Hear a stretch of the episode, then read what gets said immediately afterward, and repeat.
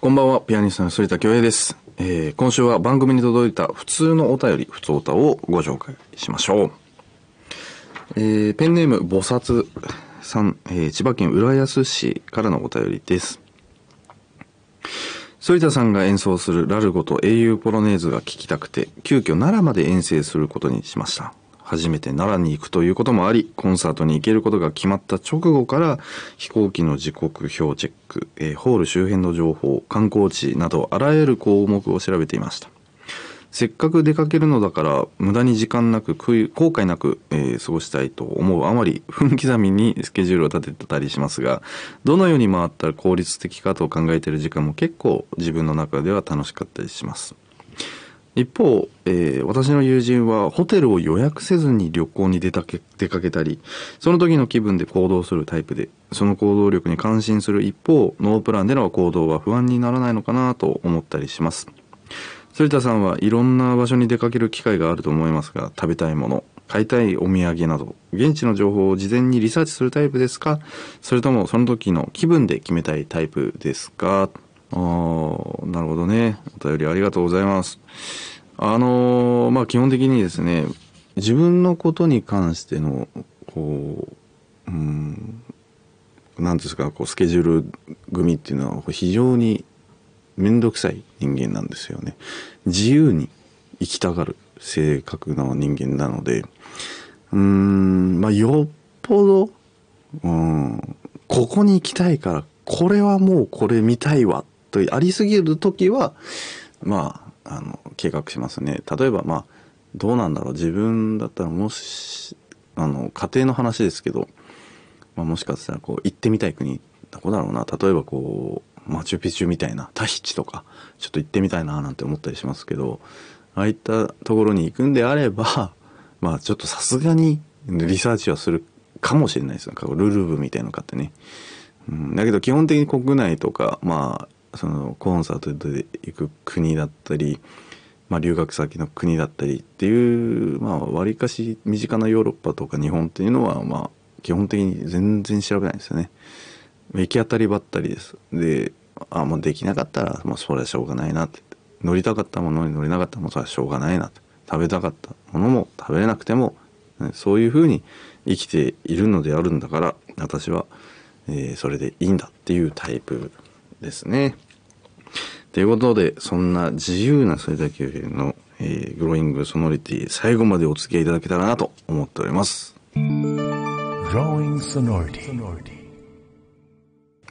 反田恭平グローイングソノリティをお送りしております。えーありがたいことに、まあ、いろいろなお仕事で日々忙しくさせてもらっているんですけども、まあ、そんな忙しい、ちょっと、うん、時間が空いた隙間時間でもちょくちょくハマっているのが、ボーリングなんですよね、僕。まあもちろん前回の放送でも筋トレがとか総合格闘技が好きとかいろいろあり言ってますけど、あのまあこれもスポーツ関連ですかね。えーこう、まあ、ハマったきっかけっていうのはこうとりわけないんですけど気づいたら自分はボーリング場にいたみたいな感じですよさっきのお話じゃないですけど行き当たりばったりじゃないですけど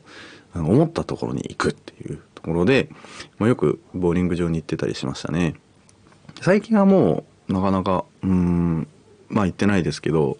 最初はまあ月に1回か2回かなぐらいだったのがだんだん毎週1回になって挙句の果てに最後の方は週に3回か2回行ってましたね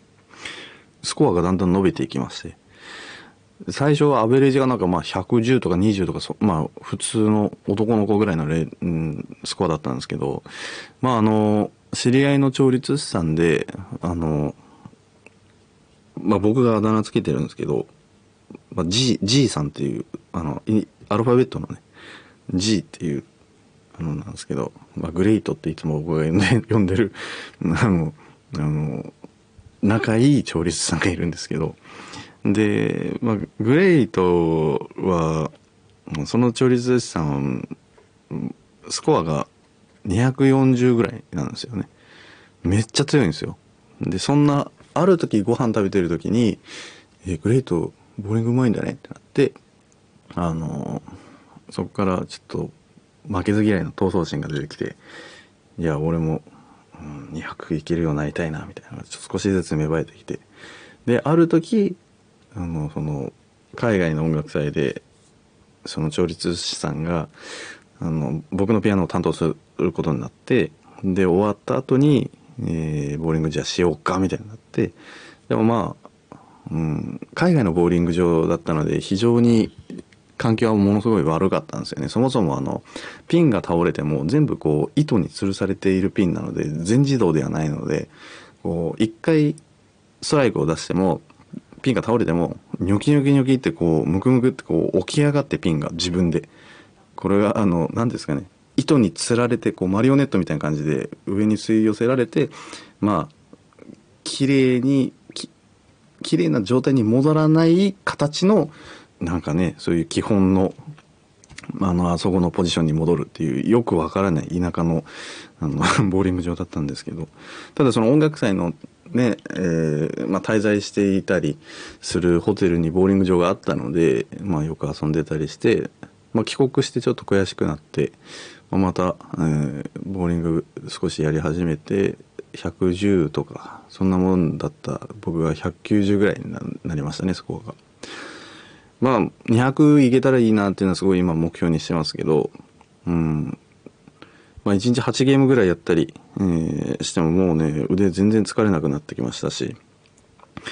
えーまあ、指は大丈夫なのなんてよくして心配されるんですけど最初はそれこそ僕も気を使って9ポンドとか10ポンドとか11ポンドぐらいで投げてたんですけど今もう普通に13ポンド14ポンドぐらいで投げるようになっちゃっておかげであの上腕二頭筋三頭筋がものすごく発達してきてとてもなんかちょうどいい筋トレだなって思ってます。まあ、ね、これからもね、ボーリングでスポーツの秋を満喫したいなとは思うのですが、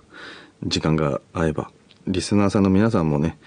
最近ハマっていることがあれば、ぜひ教えてください。もちろん、僕みたいにクラシックにまつわることじゃなくても、もう結構です。まあ、例えば、なんだろうね、ゲームにハマって、VR のヘッドセットを買ったよとか、ゲームに打ち込んでいるとか、今更ながらサウナにはまったよとか、あなたのハマっていることをぜひ教えていただけたらなと思うので、こち宛先はこちらとなります。えー、ソリタアットマーク mbs1179.com、sorita アットマーク mbs1179.com、メールの件はマイブームでえーお願いいたします。番組の公式インスタグラムの DM でも受け付けております。さて、えーここからはですね、クラシックメモリーズのお時間です。嬉しかった時、落ち込んでいた時、誰かと一緒にいた時、あなたの人生の印象的な場面で流れていたクラシックは何ですか？リスナーさんにとって、えー思い出の楽曲と、えーエピソードを紹介するコーナーとなっております。それでは早速、えーご紹介いたします。えーペンのペンネーム、えー KO さん、えー福井県からのお便りです。反田さんは、えーこれまで数々のピアノコンクールに出場されてきていますが人生で初めて賞をもらえた曲は覚えていますか？私は中学2年生の時に、えーショパンの、えー作品10の12、えー革命ですね。エチュードを弾いて初めてコンクールで賞をもらいました。本番は、え後半で盛大にミスをして絶望していましたが入賞本戦出場が決まりとても嬉しく自信もついたことを覚えています。そしてコンクールの次の日学校で音楽の授業がありなんとちょうどショパンについての学習でした。フランス革命の話になった時突然音楽の先生が「えー慶応さんあなた革命弾けるよね？弾いてくれる?」というのです。先生は私がコンクールでこの曲で受賞したことを知っていたのでした。クラスのみんなの前で弾くのはなんだか恥ずかしくて辞退しましたが今でも革命を弾くたび受賞した時の喜びと大好きだった音楽の先生のことを思い出します。弾かなかったのか。ねえもったいないな。だけどまあいい思いですよね。思い出ですよ。えーやっぱりそういった中学校しかも2年生のね多感な時に、まあ、ひ人前で弾いてって言われるのは確かに、まあ、恥ずかしいかもしれないですね。あの人生で初めて賞をもらえた曲、えーその時に弾いた曲ですか？えー、なんあーえー、そうだな初めて受けたのが確か小学校3年生ぐらいだったかな。4年生か。わかんないけど、9歳ぐらいだった記憶があります。一条線で弾いた曲はちょっと覚えてないけど、もうおそらく、ショパンの子犬のワルツとその次のワルツ、A 破綻調、A 破綻調だったかなのワルツだったた気がします。確かに。初めて弾いた曲は、コンクールで弾いた曲はショパンでしたね、僕も。うん、まあ、あの、その時の僕の思い出っていうのも少しあるんですけど、まあ、その3年生か4年生の9歳だったっていう時は覚えてるんですけど、その、あの、初めて自分がクラシックのピアノのコンクールに出た時、まあやっぱりこう、参加フィーっていうんですか、こう、参加費、参加費は、まあ少なからずまあ安いわけでもないんですよ。で、うん、まあコンクールにももちろんよりますけどね。海外は結構安いんですが、国内のコンクールって結構高くて、で、ある程度そこそこいい金額を出して、で、まあ我々、我々っていうのはあれだけど、あの、反田家は、あの、そういったしきたりとか全く知らない家庭でしたので、楽屋に、まあまず会場をついて、あの、楽屋がわからなかったわけなんですけど、とりあえず電気がついている一番大きな部屋に入っとこうって、まあ母親となりまして、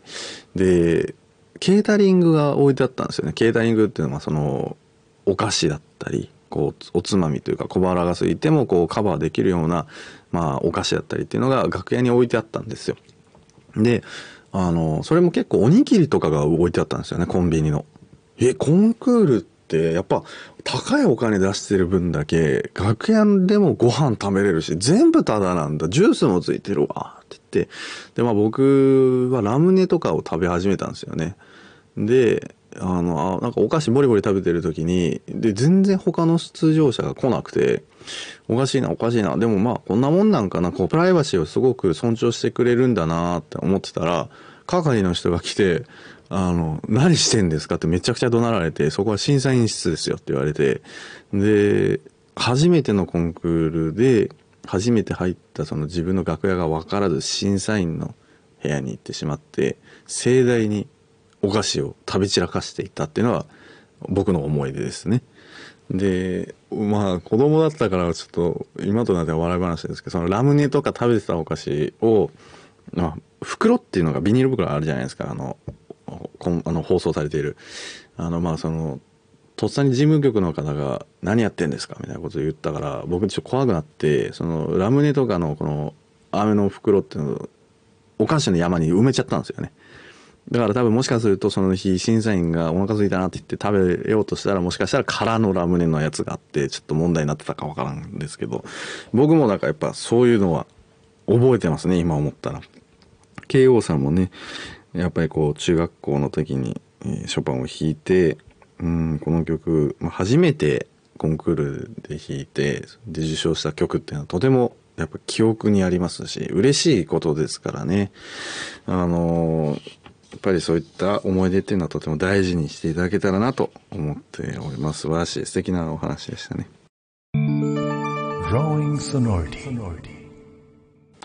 エンディングのお時間となりました。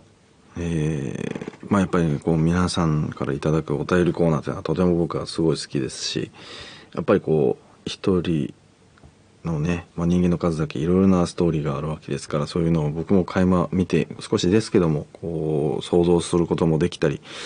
することにとても喜びを感じたりしてますので、またどしどし送ってくださいね。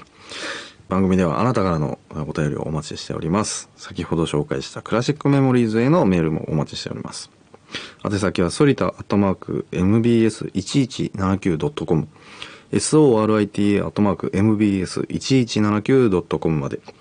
番組の公式インスタグラムの DM でも受け付けております。番組の公式ホームページ、Twitter、Instagram、YouTube チャンネルもぜひチェックしてみてください。